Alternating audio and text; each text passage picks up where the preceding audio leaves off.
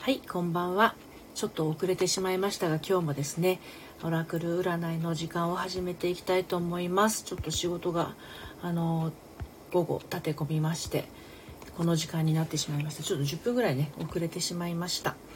はい、えー、ということでちょっとねシェアをしていきますので少々をお待ちください。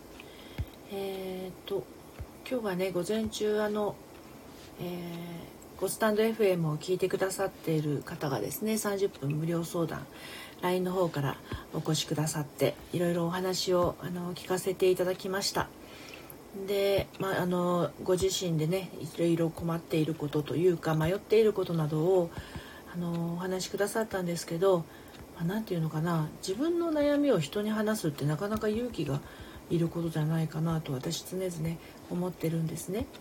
はい、ですので、えー、まあ、申し込みくださってね、えー、お話をしてくださる方はすごくこう勇気を持って参加してくださっていると思うんですよ。あおおこんばんはあのちょっとこうシェアをしてやる間にあホリンさんこんばんはえよいさんこんばんはゆここさんこんばんははいはいえー、12月も今日は7日ですね。あ、さっきうちお母さん誕生日だわ。まだ電話してない。ごめんなさい、いきなり大きい声で。そう、うちの母親誕生日です。うちのお母さんいなかったら私はあの生まれておりませんので、今日はちょっと後で電話しないとね、これ終わったらね。はい。親父さん、ようこそお越しくださいました。こんばんは。恋愛セラピストを普段しております、えー、私のりぴがですねこの時間は女神様のオラクル占いまたは、えー、心に効く魔法の杖というですねオラクルブックをですね引かせていただいております。えー、親父さんはじめましてお兄さんメモしなきゃ メモしなきゃねそうですよねそうなんですよで今日ね午前中あのー、LINE からスタンド FM を聞いてくださってその LINE の30分無料相談をお申し込みくださる方がここのところすごく多くってはい。あ、ようこさんお願いしたいです。OK です。カードですね。OK、OK。ホリンさんもね、カード引いてきますね。で、ちょっと切りますけれど、ゆここさんの方からね、先にカード引いていきますね。どんなことかっていうのは、ちょっとね、あの、心の中に、えー、描いておいてください。お仕事のことですとか、恋愛のことですとか、まあ、いろいろね、皆様それぞれに思うことがあると思うんですけれど、それで今日ね、あの、えー、っと、30分無料相談にいらした方はですね、あのー、私のことをですね心の通訳というふうに おっしゃっていただいてなんかスタンド FM を何本か聞いていただいて平井さんもね1枚分かりました。何本か聞いていただいてこの人だったら私の話を聞いてもらったら何か気づきがあるかもしれないっていうことでご相談してくださったんですけどね。実際にあの30分ちょっとかなお話をさせていただいたら随分あの気づきがありましたっていうことで終わったんです。はい。そうなんですよ。あの堀ンさん素敵な例えですよね。心の通訳家私ノリピ語しか喋れないんですけどね。ノリピー語じゃないですよ。ノリピー語じゃないですよ。ノリピー語はいはい。では、えー、ゆここさんのカード引いていきますね。はい。はい。おこの人私初めて見るかも。えっ、ー、とセドナさんです。セドナって行ってみたい場所の一つなんですけどものすごくあのいい土地らしいですよね。なんかこうスピリチュアルなこと好きな方はねあのセドナに行ってみたいっていうあの人土地があるんですよそういう場所はね。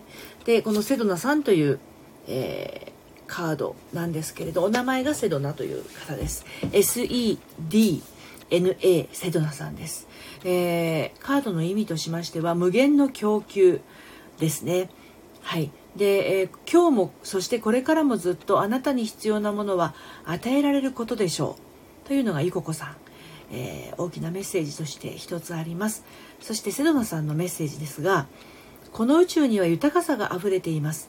すべての人々に豊かさを分け与えてもあり余るほどです。えー、しかしこの惑星のエネルギーには正反対の2つの極性があります。例えば与えることと受け取ることについて考えてみましょう。大切なのは2つのバランスをとることです。もしあなたが人に与えてばかりいれば疲れ切って腹立たしく思い欠乏感が出てくるでしょう。反対にもし欲しがってばかりいればあなたが持っているものを誰かと分かち合う楽しみを味わうことができないでしょう。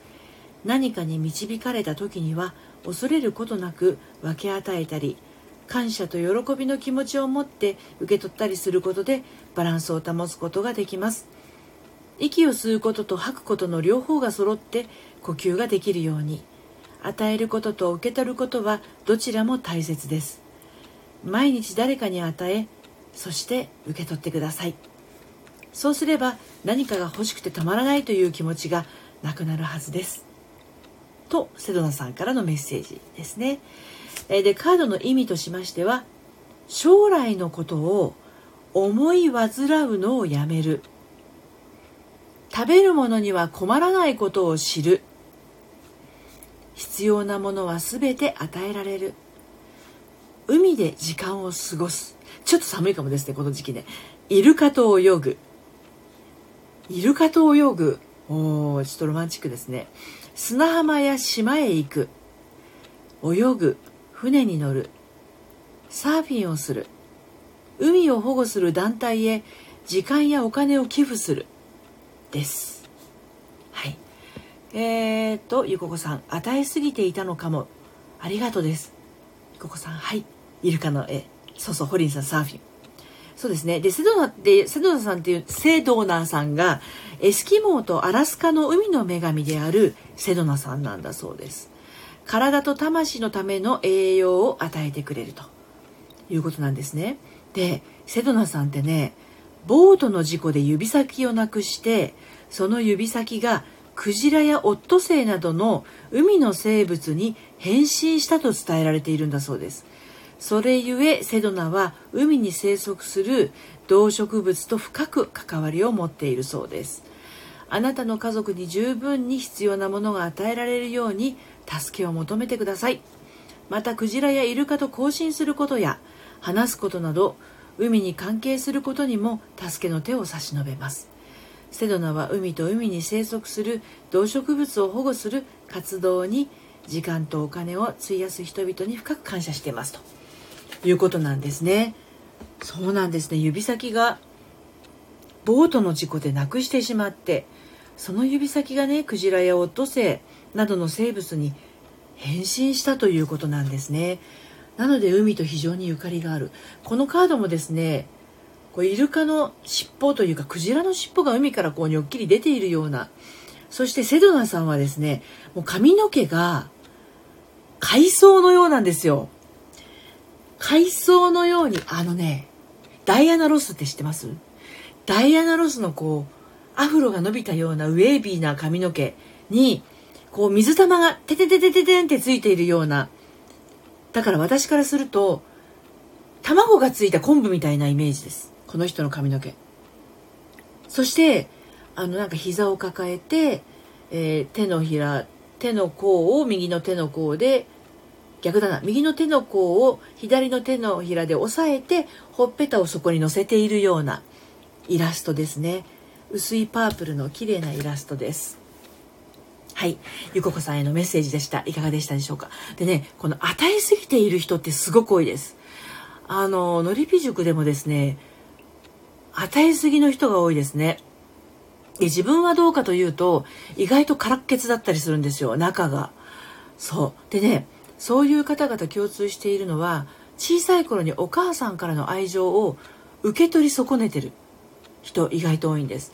あのお母さんの愛はちゃんとこう向かってるんだけどこうちょっと歪んで受け取り損ねたりとか受け取りたくないって拒否しちゃったりとか、まあ、物理的に受け取れないような状況境遇で育っていたりとかっていうのもありますけどそれを受け取り損ねているがゆえに今度は自分が欲しかったものをですねないのに無理に与えようとして疲れちゃうっていう方意外と多いんですよ。ね、ですので受け取ることをちゃんとこうね自分に許可するっていうのはすごく大事です。はい。では続きましてホリンさんのカードを引いていきましょう。ホリンさんの次ね弥生さん引いていきます。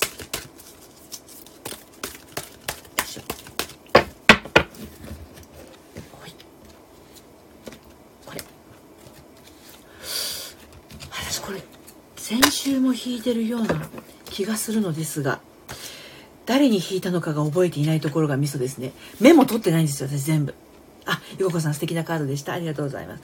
全然メモ取ってないのでただそれでもさすがにあのこの間のホリンさんの3連チャンと2連チャン覚えてますけれど。えっ、ー、とねコベンティーナさんです。コベンティーナさん。これはねヒロさんも引いたカードなんですけど浄化。引きましたかねホリンさん。ホリンさんも引いたこれコベンティーナさん頭の後ろにホタテの貝殻がくっついてる人なんですけど、右手には杯。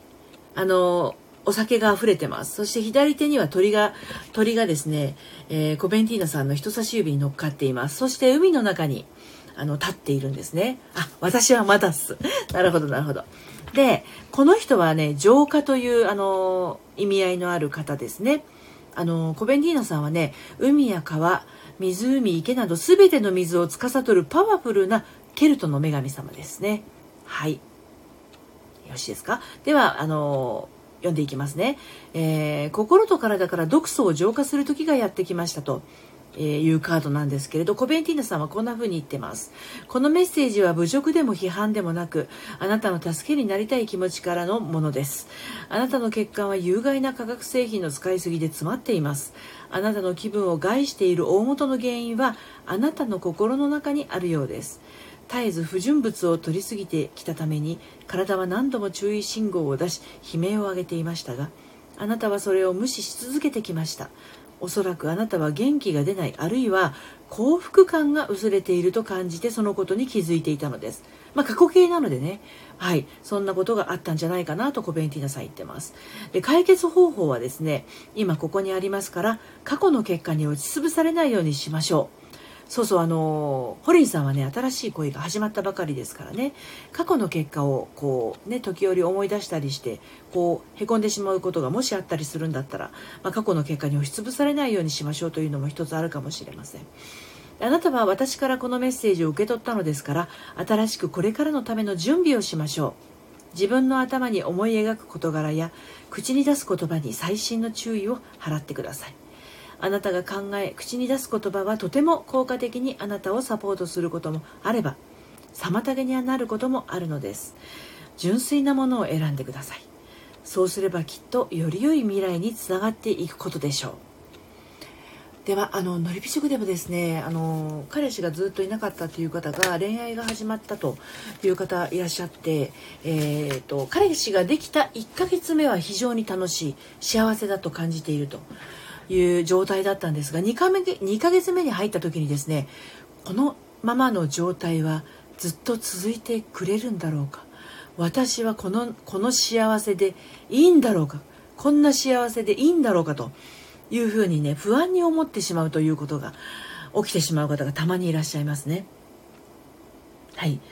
なので、まあ、そんな時はネガティブなワードが頭の中を埋め尽くす可能性がありますので、えー、自分の頭に思い描く事柄や口に出す言葉本当に最新の、えー、そうですね黒くもそうですそうですそうです、あのー、最新の注意を払ってくださいということです、はい、カードの意味をお伝えしていきますね。生活習慣を変える時には直感の導きに従う。この直感の導きっていうのは非常に大事です。はい、えー、堀井さんはい、えー、直感を大事にしてください。アルコールやドラッグをやめる砂糖や漂白された小麦粉などの加工食品を避ける。自然食品を食べる。思いや言葉をポジティブなものに変える。ベジタリアンの食事を取り入れる。断食や解毒を試すとあります。であの思いや言葉をポジティブなものに変えるというのは非常にあのパワフルなんですけれど自分が悲しい思いとか寂しい思いをしている時にあの無理にポジティブになるのはやめてください、えー、これはですね自分の感情がちょっと沈んでしまっている時というのは無理にポジティブを、えーとその方向に行こうとするとですねうん自分の本質が、えーと、否定されたと感じてですねより悲しみが深くなってしまう場合があります。ですので寂しいとか悲しいとかいう感じが起きた時は必ずその悲しいとか寂しいとかいう感じがあるということをまず受け止めてください。あ私今寂しいんだな。私今悲しいんだな。ということをね認めてからあそっか悲しいんだ。悲しみに浸ってみてそして否本当のあの感情が悲しみであればですねその感情はやがて消えていきます。その悲しみが悲しんでも悲しんでも終わらない場合は偽物の感情の可能性がありますのであの他に何か感じている感情はないかなと自分の気持ちにちょっとね浸ってみるということをやってみるですね。はい。ということで今の、えー、メッセージは堀ンさんへのメッセージでしたがいかがでしたでしょうか、はい、では続いて弥生さん弥生さんへのメッセージをねお伝えしてまいります。カードのメッセージはどんなメッセージでしょうね12月。弥生さんはねはい堀さん分かりました。ありがとうございました。よかったです。はい。弥生さんもね今週来週もうもうすぐお誕生日なんですよね弥生さんね。はい。今日のカードはどんなメッセージを伝えてくれるでしょうかそうそうこ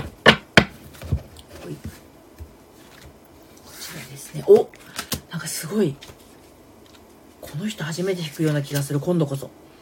えっ、ー、とねアエラキュラさんという人です。アエラキュラさん。アエラキュラさんはねこれ何のお花なんだろうか。白くてフリフリしたお花なんですよ。縁がフリフリしてフリルみたいなね。カトレアっぽいんですよね。カトレアからね白いあの洋服をまとったもう頭からすっぽりとこうベールをかぶったような真っ白な女神様ですね。はい。アエラキュラさんはですね開花。あのブロッサム。ブロッサミングということで開花。お花が開くです。はい。たった今始まったばかりです。自分自身や今の状況に焦らないでください。そして決して諦めないこと。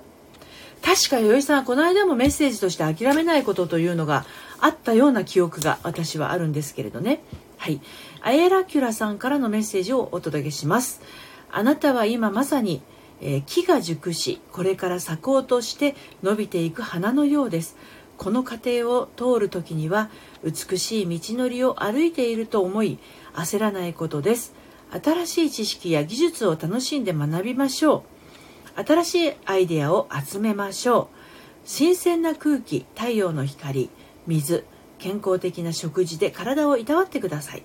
そうすれば間もなく今まで培ってきたものを行動へと移す時期を見極めることができるでしょう。花に囲まれて時間を過ごしたりフラワーエッセンスオイルを使っごめんなさい。フラワーエッセンスやオイルを使ってあなたが成長する過程に力づけを与えてください。これがアエラキュラさんからのおいさんへのメッセージになります。そしてカードの意味ですがゆっくりする焦らないガーデニングをするアロマテラピーやフラワーエッセンスを使う信念を貫く。最後のメッセージが非常に力強いですね。信念を貫くということです。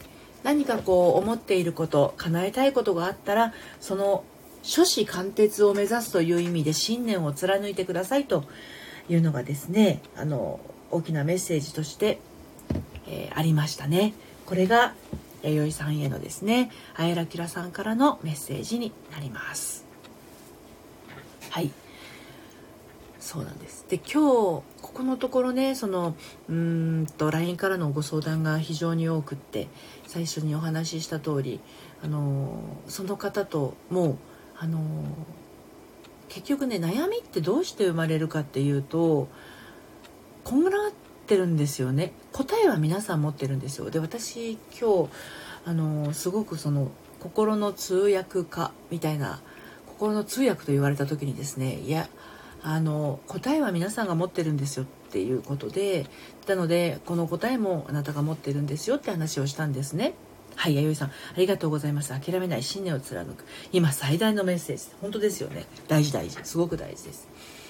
で毛糸玉がねこうセーターをほどくとこう手にこう毛糸を巻いていくってあるじゃないですか。あともこさんこんばんは。毛糸をずんずん巻いていきますよね。するとどんどんどんどん巻いてってともこさんこんにちは。毛糸玉がどんどんできていきます。はい。で巻き終わった毛糸玉をポンって置いといて、まあ、その、えー、と最後の糸の部分をこう毛糸玉に挟み込んで置いといたとしますね。でこれがですね悩みだとします。この毛糸玉が。でそうするとガチガチに固まっている状態だとほどいて新しいものを作ることができません。始まりの糸が探せないとそこからまた糸を編んでいくことができないんです。だから毛糸玉のところからぴょんと飛び出している部分を探すのが私の最初のセッションです。でそのピッとこう紐が出ている毛糸の糸が出ているところをピピッと引っ張っていくとそれ引っ張っていくのはお客様自身なんです。で引っ張っていって全部そのままスルスルーと出ていけばいいんだけど悩む時って結構ああでもないこうでもないこうでもないああでもないって悩むから巻いてる時はもうぐちゃぐちゃに巻いてるんですよ。なので毛糸をピピって引っ張っても時々突っかかる時があるんですよ。突っかかって取れない。でそうするとその突っかかってるところであんまり引っ張っちゃうと切れちゃうしそうするとまた引っ張るあのピッ出てるところを探さなきゃならないですよね。その突っかかった時にまたそこをゆっくりほぐすっていうのを私と一緒にやってる感じです。でほぐしていくとですねまたこうスルスル糸が出てきます。で全部毛糸がそのほぐれた時にですねあこんなにたくさんの要素を私は持ってるんだって気づくわけですよ。ね、悩みも平らにしてみると自分の長所だったり自分がやりたいことだったりっていうものは全部こう並べられて出てくるわけなんです。でそのほぐしたものからですねじゃあ私こんなに毛糸があるんだったら今まではこれセーターをほぐしたんだけどじゃあベストを作ろうかな。余った毛糸で帽子を作ろうかな。もしかすると手袋もできるかもしれない。そして新しい毛糸を買ってきてあの色合いをねこう自分の好みの色にどんどんこうデザインを変えていこうとするかもしれないんですよ。だからその状態になるまでに毛糸の絡まりを全部ほどくために自分でほどける人はそれでいいんです。時間がかかってもほどける人はね。ほどくきっかけがつかめない人っていうのは毛糸玉をただ眺めているだけでどんどん時間が経っちゃうんですよ。どこに時間が向かってるかっていうと墓場です。はい。あの人生は限りがありますからね。あの時間っていうのもあの限りがある。あの時間は無限なんだけど命は限りがあるんです。で命ってやっぱり時間使ってますからこんなねこんなねって言ったらあれですけどこの私のラジオを聴いている1分1秒も皆さんの命を使って聞いてくださっていると私は思っているので本当にありがたいと思って。で私も命の時間を使ってこの放送をしています。はい、そのぐらいのエネルギーとパッションを持ってえーと、配信はしているんですね。あの収録の配信も含めてね。でその配信をきっかけに例えば今日えっとゆここさんホリンさん弥生さんカードを引かせていただきましたけどその人お一人お一人がもし心が少し柔らかくなって幸せな気持ちになったとしたら、えーと、ゆここさんとホリンさんと弥生さんが接する人一番最初に接する人ってやっぱりご家族ご家族だったりすると思うんですよ。その人も幸せになるじゃないですか。ね、例えば弥生さんだったらご主人が幸せになって、えーと、お子さんも幸せになったら今度お子さんが、えーと幼稚園だったり学校だったり保育園だったり行った時に周りのお友達も幸せになる。ご主人も職場に行った時に弥生さんがあの幸せだからご主人も幸せになって今度ご主人の職場の人も幸せになっていくっていうことなんですよね。たった一言のカードのメッセージからとかたった1回のセッションから1人の人が幸せになるとどんどん幸せが派生していってもしかすると世界平和につながるんじゃないかなっていう壮大なロマンが私にはあったりするので、あのー、だから楽しいんですよね。うん、本当にこの短い30分だったとしてもこれが誰かの幸せのきっかけになるんだったらすっごいなんか楽しくなりませんかっていうことなんですよね。うん、だからあの心理セラピーとかカウンセリングとか、ま、企業のコンサルさんとかあの、ま、ツイッターもそうですけどねフェイスブックもそうだと思いますいろいろ発信をしている方っていうのは自分の幸せだけじゃなくって周りのことを考えている自分だけが幸せになるっていうよりもみんなと幸せになりたいっていう人のところは人がたくさん集まってくるんじゃないかなと思うんですよね。うんまあ、そんな意味もあってあの来月オンラインサロンを開いてねあのそういった小さな小さなその水の輪から大きな大きな水の輪に広がっていったらあの共鳴するじゃないですか。幸せがね。うん。そうそうそう。えー、幸せの愛の循環のりぴ素敵です。ありがとうございます。はい。堀さん知り合いが同じことを言っています。自分平和イコール世界平和。そう。うんとすぐに自分平和イコール世界平和にはならないんだけどそのきっかけになれるかもしれないという可能性を持ってあの自分の発信だとか、うん、言葉をあのお話しするのとそこを何も考えずにあのただ自分の感情をだだ漏らしているのとでは結果は全然変わってきてしまうと思うんですね。だから不平不満ってもちろんあると思うんですよ生きているとね。外も子さんそうなんですよ。ハッピーな人の周りって好き的な人素敵な人多いですよね。本当そう思います。うんだからとも子さんの周りにもすごく素敵な人がたくさんいらっしゃるとあの思うんですよ。でそういうふうに自分の発信している内容から、えー、誰かので全部が全部じゃないと思うんですよやっぱり。私も万人に受けるとは思ってません。あの私に好き嫌いがあるように人にも好き嫌いはあります。で好きとか嫌いっていうのはもう本当に感覚的なものなのであのそれは否定してはいけないところだと思うし。だから自分が好きなものを並べて暮らすっていうのは、えーと、何より自分をご機嫌ご機嫌にするじゃないですか。だから無理をしないっていうのはそういうところからですよね。でそうやってそうそう合う合わないはやむなしですとも子さん。本当本当。合う合わないはやむなし。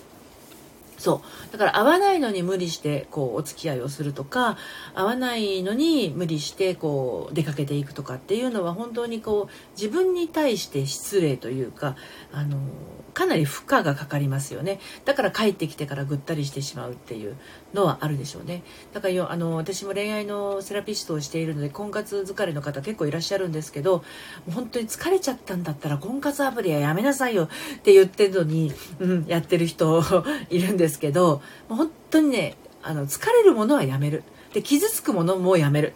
であの恋愛をしているのに自分が傷ついてばかりいるんだったらもうその恋愛恋愛はよろしくないですねだからあの相手からこう傷つけられる攻撃されるような状態になってもなおすがりつくなんていうのは本当にあの自分がかわいそう自分がかわいそうかかわいそうというか自分を大事にしてないと絶対周りを大事にできません。はい、であの男の人を見抜く時にですね見抜くって言ったらちょっとあれですけどこの人は本当にあの自分のことを大事にしてくれるかどうかってやっぱり気になると思うんですよね。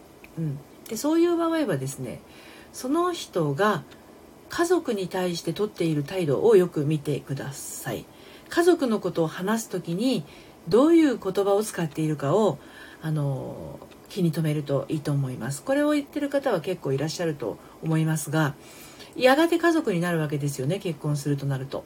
ですのでこれまでの結婚する手前の段階では、えーと、その相手の方が育ってきた環境っていうのが家族になりますのでお父さんお母さんやそれからご兄弟に対して言っている言葉っていうものに注目するとそれがやがてあの結婚したりした時に自分にあのなて言うのかな発せられる言葉に近いものがあるケースが多いですね。から家族を大事にしている人あの言葉に出せなくても態度が家族を大事にしている人がいいと思いますよ。言葉では照れてねうちの親父なんてとかねうちの母親おふくろなんてっていう人はいらっしゃるかもしれませんが態度でやっぱりこう心配しているあの様子が垣間見える人というのはね単なる口下手というか照れ隠しで、えー、自分のお父さんやお母さんのことを言う方いらっしゃるかもしれませんけどどう思い合ってるかっていうのはすごく大事だと思います。で同時にですね女性側もお父さんお母さんに対する態度っていうものがそこが滞っているといざ結婚した時に旦那さんに言えないことっていうことが多かったりとか、うんえー、もらい損ねている愛を受け取り損ねている場合両親からの愛を受け取り損ねてたりとかあのちょっと歪んで受け取ってしまったりしている場合はですね旦那さんに対しても、うん、旦那さんの言葉を歪んで受け取ってしまったりとか、えー、ちょっとこう本当は愛情なのに受け取れないっていうことが起こりやすいんですよね。やっぱり循環してますね。家族関係とか。なのでそういったところはあの心の癖がついてしまっているということで、まあ、セラピーであの解消はしていけ解消というか本来の自分のあるがままの状態に戻していくことは可能なんですけどちょっと時間はかかりますよね長年かけて、えー、20年なり30年なり40年なりかけて、えー、培ってきたあそういった思い込みとかね心の癖というのは1回や2回ではなかなかあの取れるものではありません。えーと、どういうところに不具合が出るかというとやりたいことがあるのにそれをやるのに承認欲求といって誰かからこう GO を出してもらえないと動けないとかね本当は自由にやりたいんだけどあこれをやったらなんかこう良くないことが起きるんじゃないかとかね、うん、不安になってしまうということなんですよ。でもともと子供って自由気ままだしやりたいことやりたい放題だしわがままも言うしもう泣いてただこねるし気に入らなければ怒っちゃうしっていう生き物なんだけどそれがねあの健全にというかありのままにできなかった状況で育ってしまうとねめちゃくちゃ勇気いるんですよね。うん、でそういうふうにできたできてた人もお母さんやお父さんとの関係の中で育ってくる中で何か頭ごなしに怒られたりすると、まあ、自分は我慢しなくちゃいけないんだっていうふうに思って我慢してればいい子だねって褒められたりとか、うん、そういうところから我慢すると褒められる。我慢する自分はいい子みたいな感じでね、うん、本来の自分を出すっていうことができなくなってしまう人があの結構多くいらっしゃいますね。はい、ちょっとつらつらとねお話をしましたが。花さんようこそお越しくださいました。ライフトレーナーさん。はい、えー、ようこそ。初めまして。おインスタグラマーのあインスタグラムのフォロワーさん5万人もいらっしゃるんですね。すごい。再婚夫婦の彩りライフをテーマに夫婦について発信してらっしゃるのなるほど。私もね再婚なんですけれど。はい。堀さんためになります。ありがとうございます。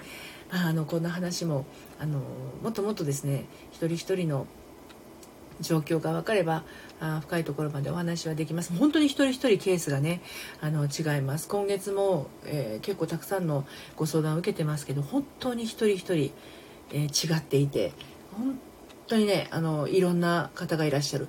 だけどね共通しているのはね私のところにいらっしゃる方は長女さんが多いですね圧倒的に。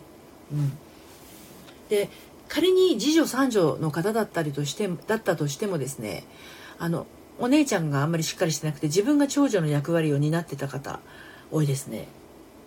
だからもうしっかりするが癖になってるんですけどしっかりするが癖になってる割には意外としっかりしてないっていう、まあ、しっかりしたくないがどっかにあるんでしょうね。そうしっかりしてないのにしっかりする役割を自ら背負いに行っちゃってるみたいな方は意外と多いですよ。はい。な全然しっかりする必要なくてあのできることしかできませんから人間は。うんあサンタのゆうさんようこそお越しくださいました。またまた来てくださってありがとうございます。そうなんです。はいこんばんは。今ねオラクル占いをしてますがもうねちょっとね今日10分過ぎてましたね。確か5時10分ちょっと過ぎてたと思います。仕事がちょっとあの遅くなってしまって来るのが遅かったんですけどオラクル占いをやっておりましてオラクルブックもありますけれどね。はい。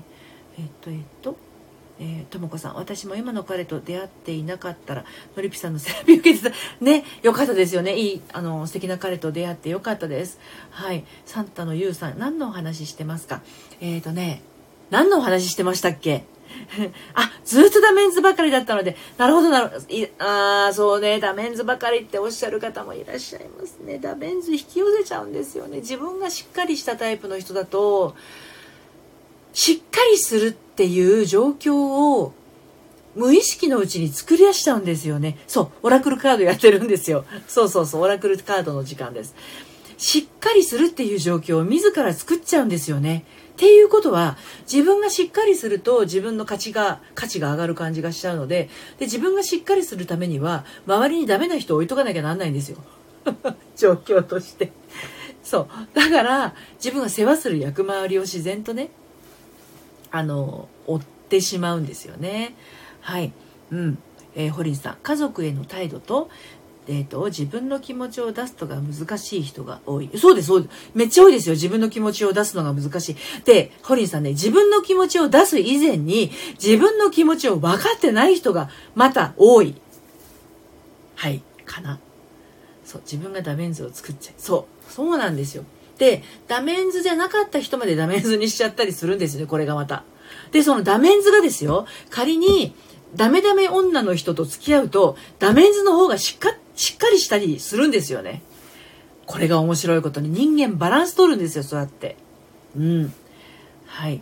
えっと、サンタの言うさん、悩み通過。2週間前後で人と、ん ?2 週間前後で人と付き合うの、男児関係なく、男児関係なくじゃなくて男女関係なくですよ。びっくりした。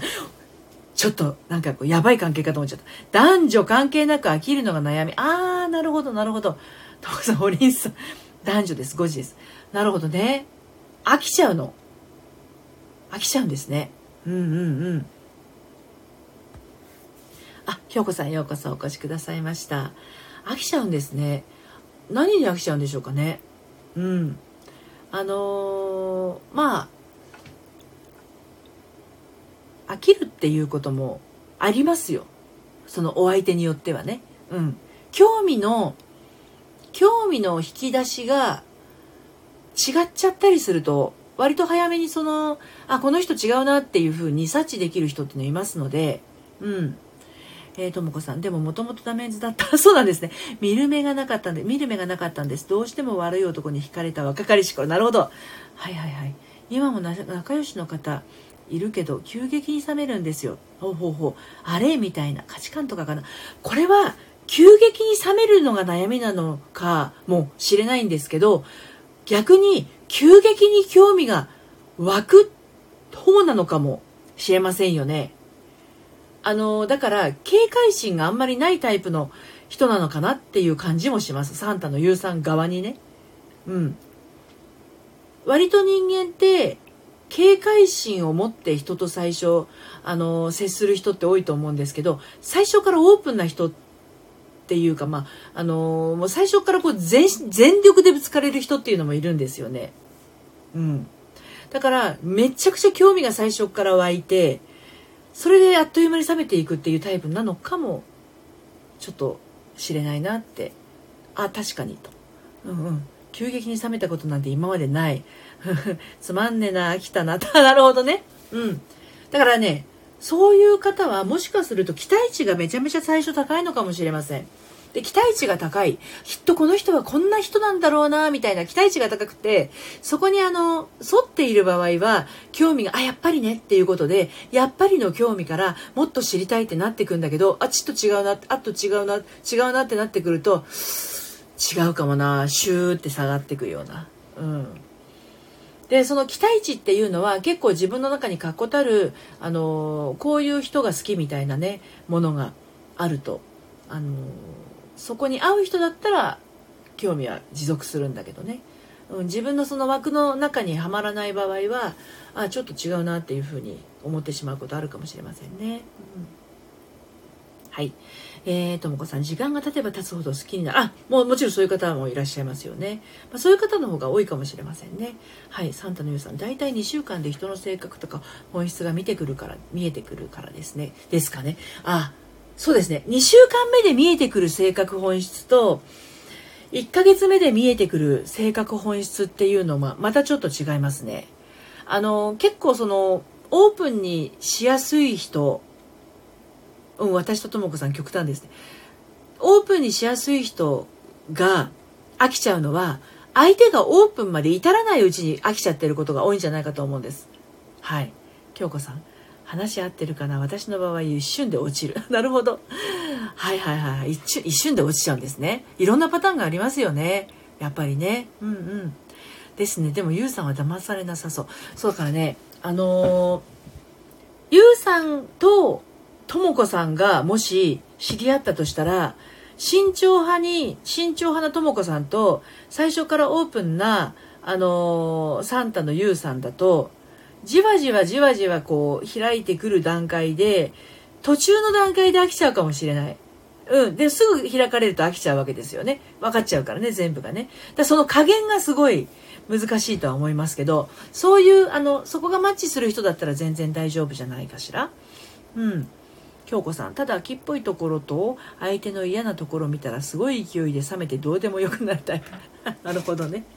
うんうん。ありますよね、そういうのね。うんうんうん。まあ、だからその結構ねあの飽きちゃう人っていうのは頭の中で相手を作り上げているところもありますのでねこれが、うん、判断下してるのは自分なのでねきっとこの人はこういう人なんだろうなというところでカットしていくわけなのでねから結構頭の中で作り上げてこの人はきっとこんな人っていうラベル張りが得意だと思いますはい ややこしい性格やね。うん。えー、サンタリューさん、もう性格とか内面とか分かったわ、みたいな。なるほどね。はい。次行ってみよう。はいはいはい。ラベル貼り。そうですね。ラベル貼り。で、ラベル貼りをしている人というのは、逆に言うとラベル貼られることに非常に恐怖心を持っていたりもします。ですので、あの、こんな風に思われたらどうしようって、非常にこう、悩むか、あの、何貼られても大丈夫ですかからっていう風に開き直るか、どっちかですね。